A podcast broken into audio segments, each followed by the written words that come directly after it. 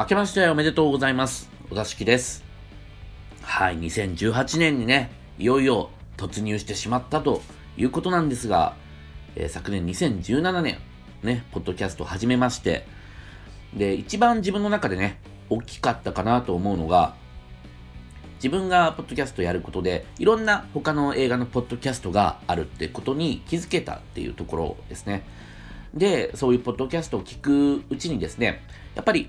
自分が見る、見たいだけの映画を見るっていうことだと、映画の幅ってなかなか広がらないじゃないですか。でも、えー、そういうポッドキャストでおすすめしている映画で、この人がおすすめしてるんだから、そりゃいい映画なんだろうと思って、あまり興味なかったけど見に行くとか、そういうこともね、ちょくちょくあったりして、どんどんね、自分の映画の幅が広がっていったような、えー、そんな2017年だったと思いますので、2018年もね、えー、どんどんどんどん自分の映画の幅を広げていけたらいいなと思っております。で、ちょっと、えー、冒頭から皆さんにお伝えしなければならないことがあるんですけども、先日、えー、お出しの2017年のシネマランキングベスト10を発表させていただいたんですけれども、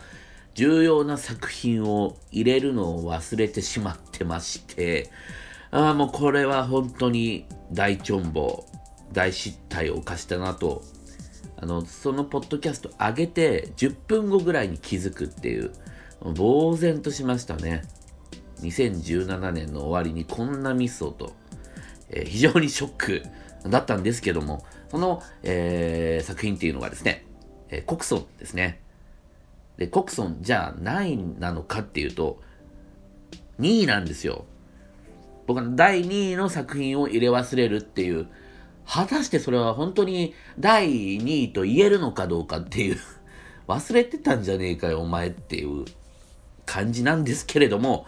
ね、コクソン、去年見て受けた衝撃っていうのはね、ちょっと他に変え難いものがあるので、やっぱり第2位にね、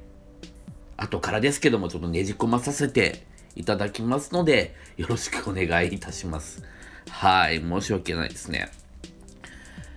で、えー、まあ、今回ね、取り上げる映画の話なんですけれども、今回取り上げる映画がですね、えっと、バーフバリ、王の凱旋。バーフバリ、ご存知ですか？ね、バーフバリ、僕、1週間前まで、この映画の存在全く知らなかったんですけど、ツイッターで、バーフバリ、良かったよっていうようなツイート見かけまして、あなんだかよくわかんねえけど、見に行ってみっかっていう感じで予備知識ゼロでですね、えー、見に行ってきたんですけども、まあね、いろいろ、いろいろすごい映画でしたね。で、まあこの映画の、えー、あらすじですね、まあ、概要をちょっとご紹介させていただきますとですね、えー、伝説の戦士バーフバリの壮大な物語を描いたアクションバーフバリ伝説誕生の完結編インドの王国を舞台に祖父から孫の3代にわたる愛と裏切りと復讐を描く。はい、といった、えー、作品なんですけども、あのー、この作品に前作があるってことすら僕は知らなかったので、これ映画始まってすぐね、あらすじが始まるんですね。前作までのあらすじ。で、そこで、まずびっくりするじゃないですか。前作あったのかよってまずびっくりして、で、なおかつそのあらすじがね、めちゃくちゃ長いっていう。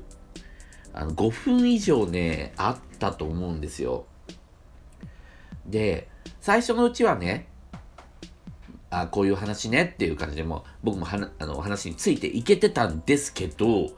だんだん何言ってるかわかんなくなってきて、っていうのも、あの、どんどんどんどん新しい登場人物とか舞台とかがね、移り変わっていってですね、えー、なおかつ、あの、インド人の名前っていうのが結構聞き慣れない上に長ったらしい名前が多いので、誰々が誰々で何々何々をしたみたいなこと言われても、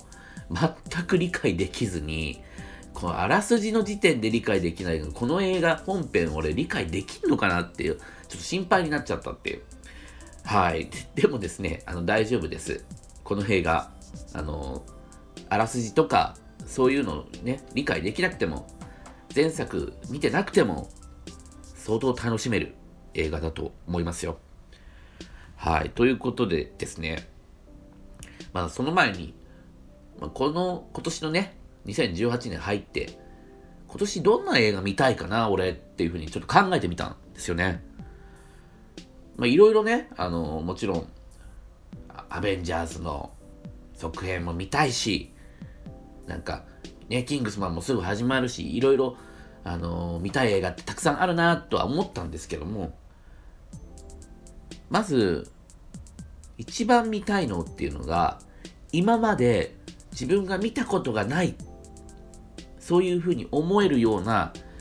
映画を見たい。新鮮な映画体験をしたいっていうふうに思ったんですね。っていうのも、やっぱり、あの、映画を見続けるうちに、どんどんどんどん映画に慣れちゃうっていうか、あ、この映画はこういう映画だっていうカテゴライズをね、まず見る前にしちゃって、で、見た後も、まあ、面白かったけど、あそこはこの映画に似てたなとか、この映画と同じような構造だなとか、そういうふうに思っちゃったりとか、で、そういう新鮮な驚きというか、サプライズがね、欲しいっていうふうに思ったわけなんですよ。なんかこう何見てもそこまでこう興奮しないというか、そういうふうにね、なっちゃってきてるなぁと思ったんですよね。この状態をえ僕は映画インポと名付けてるんですけども、えこの映画インポ状態がですね、まあ結構まあ、まだね、なってないけども、だんだんそういう映画一歩になりつつあるなと、いうふうにね、感じてたんですよね。じゃあ、具体的に言うと、その見たことない映画、新鮮な映画体験ができる映画って、例えばどういうものなのかっていうところなんですが、まあ、一つ言えるのは、やっぱり我々が触れている文法、いつも触れている文法とは全く別の文法で作られている映画なんじゃないかなと思うわけですね。例えば、ハリウッドのビッグバジェットの対策、こういう対策映画って非常に大きな予算がかけられているだけに、やっぱいろんな人がね、その映画の出来に口を出してるはずなんですよ。配給会社のね、お偉いさんとか、監督一人の権限では絶対に作られてないような映画だと思うんですよね、そういう対策は。どんどんそういう周りの意見を汲み取っていくごとに、尖っていた部分が削られていって、どんどん丸い映画になっていく。で、その丸さっていうのは、まあ、もちろん誰もが見られるっていう、そういう誰もが楽しめる映画っていうところではいいのかもしれないんですけども、まあ、個性を殺してるというふうにもね、言えるわけですよね。だからこそ、まあ、我々の文法とは違うところで、そ違う土壌で育てられた違う文法の映画が見たいというふうに思ったわけですね。それが新鮮な映画体験つながるんじゃないかと。で、えー、さっき名前を出した僕が第2位に入れ忘れた映画コクソンも僕は去年見て、あ、こんな映画見たことないなっていうふうに思った映画の一つなんですね。あの映画をジャンル分けしようとしても、なかなか難しいじゃないですか。果たして、ね、ホラーなのか、サスペンスなのか、オカルトなのか、何なんだか、よくわからないんですよね。やっぱり韓国映画って、我々と地続きのような気もして、一方ではなんか全然違う文法で作られているような気がします。ポンジュの作品とかね、すごく評価されてますけど、結構変ですよ。ね、奥者とか見ましたけど、こういう映画ってどっから出てくるかって言ったら、韓国ぐらいからしか出てこないような気がするっていう。で、まあ、ちょっとハリウッド資本も入ってるかもしれないですけど、作ってのね、ポンジュのなんで。バイオレンス映画にしても、本当に血みどろで、容赦がないじゃないですか。その容赦のなさも、やっぱりその国の、その映画の市場の文法だと思うんですよね。で、観客がそれを良しとする土壌、マーケットっていうのもね、やっぱりその文法を作り上げていくのに重要だと思います。だから結局、もう我々、観客が映画っていうものを作り上げていく。映画の文法っていうものを決めていく。とも言えるかなと思うんですね。我々がこれを良しと言えば、どんどんどんどんね、そういう映画が作られていく。だから、シン・ゴジラとかね、すごくヒットしたじゃないですか。シン・ゴジラみたいな映画もいいんだっていう風に、市場は許してくれるんだっていう風に、映画の配給会社、制作会社が思ってくれれば、そういう文法が新たに形作られていって、どんどんそういった恋愛、家族愛とかそこに特化したものではなくて、また違った映画が作られていく。だから積極的にそういうね、違う文法で作られたチャレンジングな作品っていうのは褒めたいと思いますね。で、まあ、コクソン。まあ、そういう映画だったと。で、今回取り上げるね、まあ、やっと本題というか、なんですが、バーフバリー、王の凱旋も僕は見たときにね、こんなの見たことないよって思った映画の一つなわけですね。じゃあ具体的になぜこんなの見たことないよっていう、そういう新鮮な映画として僕の目に映ったのかっていうと、この映画はもう大真面目に真剣に作られてると思うんですよね。インドの壮大なアクション超大作を作ろうという風な志で作られてる映画だと思うんですけども、目を見張るはそのサービス精神ですね。まあ、もちろんエンタメ超大作、いろんな国で作られてますけども、エンタメは基本的に観客を楽しませようとして制作されている。そこに主軸が置かれているというのがまあね、そういう対策だと思うんですけども、このバーフバリは、その観客を楽しませようとする圧力みたいなものが、もう全く抜きん出ていて、例えばバーフバリが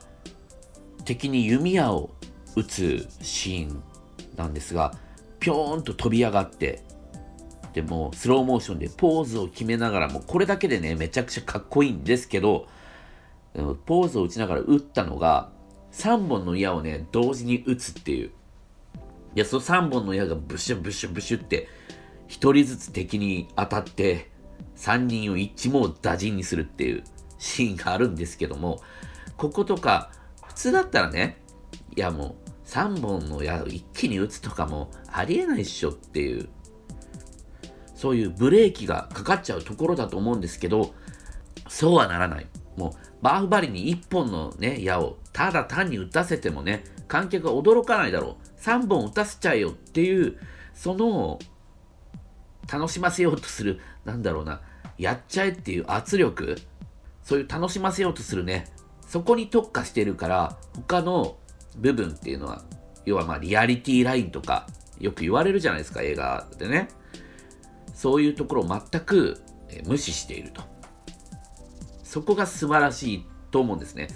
普通は観客からのツッコミを嫌って、そういう角を取っていって、どんどんどんどんね、あのー、どっかで見たようなつまんない映画になっちゃうっていうところあると思うんですけども、この映画はね、とにかく観客を楽しませよう。それ以外は考えない。だからどんどんどんどん突き抜けた、えー、素晴らしい作品になっていったんじゃないかなと思うんですね。で、この映画ミュージカルではないんですけども、基本的に歌が全編流れてます。その歌もね、あの、本当に、これ歌が流れるっていうことも大事なんですね、全編にわたって。やっぱり、すごく高揚してくるんですよ。高揚感がすごいあって、バフバリーっていう、バフバリの、えー、名前を呼ぶだけの、崇めるだけのそういう歌が全編を通して流れてるんですけど、このね、歌もなかなか、すごくこっちの気持ちが上がっていく。で、見たことない作品っていう点で言えば、この映画僕、まあ予備知識全くなしで見てたっていうのもあるんでしょうけど、えー、最初の2時間ぐらいかけて、前日談みたいなのが描かれて、最後の2、30分が本編っていう構造になっててですね、普通こういう続編であってもなかなかしないじゃないですか。だって本編が一番最後の2、30分だけっていう、最初の2時間が過去の話っていうのなかなかね、あのー、しないと思うんですけども、ものすごく大胆な構成。これもまた、えー、インド映画ならではの文法で作られているんじゃないかなと。多分この映画って前作の、えー、バンフバリ伝説誕生と続けてみる、本当の続編として見るっていうか、続続編っていうかもうパート1、パート2。もっと言うと、インド映画ってすごく長いから、本当に、えー、つの映画を二つに割ったっていうような考え方で多分作られてんじゃないかなと思うんですね。じゃないとちょっとおかしいようなバランス。僕はもうその2時間、最初の始まってからの2時間を見ていて、あ、こういう映画なんだなっていうふうに思ってたら、最後の最後に、まあ、孫の代の、そのバーフバリですよね、が出てきて、で、その、多分孫の代のバーフバリの物語が前作の伝説誕生の物語だったんだと思うんですけど、あ、俺は、あの、俺は、そっか、その前の前日短の話を2時間見せられてたのかっていう、そこにもね、まあ、面食らってしまって、なかなか、その、えー、面食らい方もですね、えー、新鮮というか、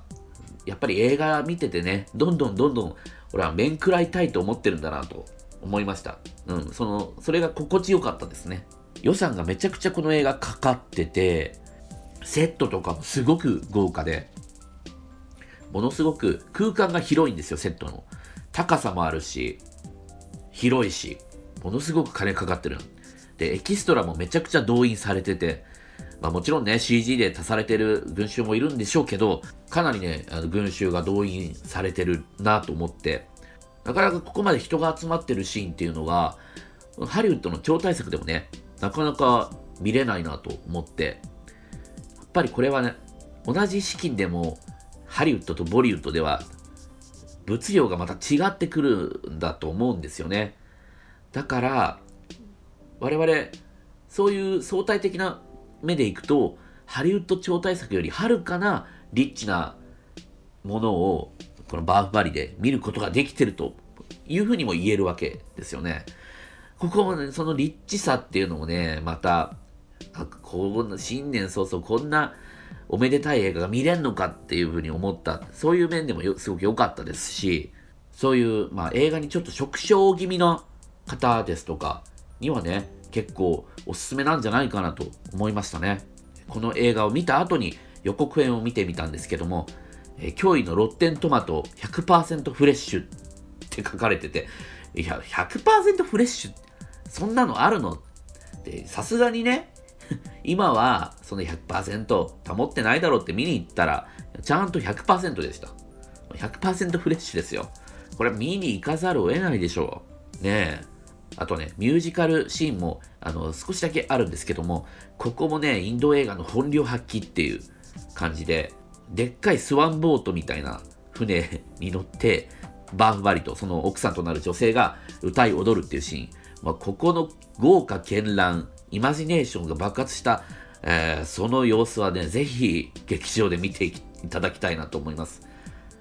ふわーってね、そのスワンボートが浮かんだと思ったら、えー、雲の上行って、でその雲が馬になって駆け巡り出すっていう、まあ、何言ってるか、えー、見てない方ちょっとわからないと思うんですけども、えー、ぜひともね、これは見てみないとわからないっていう。いや、何を見せられてんだっていう。でもそういうね、あの、コミをするような無粋な見方、この映画に関してはしたくないですね。やっぱり、ここまで観客を楽しませよう、観客の飽きが来ないように、いろんなもんぶち込んでやろうっていう風に作られてる映画なんで、こっちもそれをね、全身全霊受け止めて、ツッコミを入れてるとかそういうことじゃなくて、楽しい、かっこいい、すごいっていうね、そういう、本当に僕も見てる間中、語彙力がどんどん失われていって、もうかっこいいとか、綺麗とか、すごいとかしか頭の中にそういう感想しか出てこない。どんどん脳細胞がね、あの、溶けていくような、そんな体験ができたんで、えー、ぜひともですね、そういう体験したい方は見ていただきたいと思います。でね、これからやっぱりそういう新鮮な体験ができる作品にね、どんどん出会いたいなと思います。やっぱりそれにはね、いろんな国のいろんな毛色の作品を食わず嫌いせずにね、えー、見ていくっていうのが結構大事なんじゃないかなと、この2018年のね、初めに思った次第です。どんどんどんどんね、そういういい映画、新鮮な映画に出会えるといいなと思うお座敷でございました。はい。ということで、えー、今回取り上げたのは、バーフバリ王の凱旋でした。はい、この、えー、お座敷映画への感想ですとか、えー、メールアドレス、おだしきアットマーク gmail.com、おだしきアットマーク gmail.com、えー、ツイッターアカウント、アットマークおだしきでやっておりますので、ぜひともよろしくお願いします。はい、ということで、えー、ね、今年もよろしくお願いいたします。おだしきでした。それでは、また。